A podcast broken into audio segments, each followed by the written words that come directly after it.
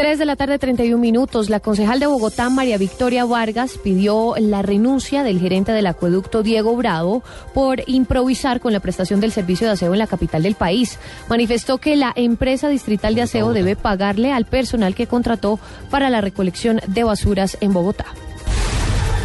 Soldados de la decimasegunda brigada del ejército localizaron una cazabomba en el corregimiento de San Pedro del municipio de Florencia Caquetá, perteneciente a la cuadrilla tercera de las FARC. En la cazabomba se encontraban listos para ser detonados 120 kilos de explosivos tipo R1 y dos cilindros hechizos de 40 libras cada uno. El presidente de Estados Unidos, Barack Obama, está decidido a actuar contra la violencia provocada por las armas de fuego a través de decretos ejecutivos. Eso lo advirtió hoy su vicepresidente Joseph Biden en el inicio de una serie de consultas para tratar con diferentes sectores esta problemática. Los cantantes Miguel Bosé y Juanes visitaron al fundador del Sistema de Orquestas Infantiles y Juveniles de Venezuela, el maestro José Antonio Abreu, para sondear la posibilidad de celebrar en los próximos días en Caracas la tercera edición del concierto País sin Fronteras. 3 de la tarde, 32 minutos. Sigan en Blue Radio.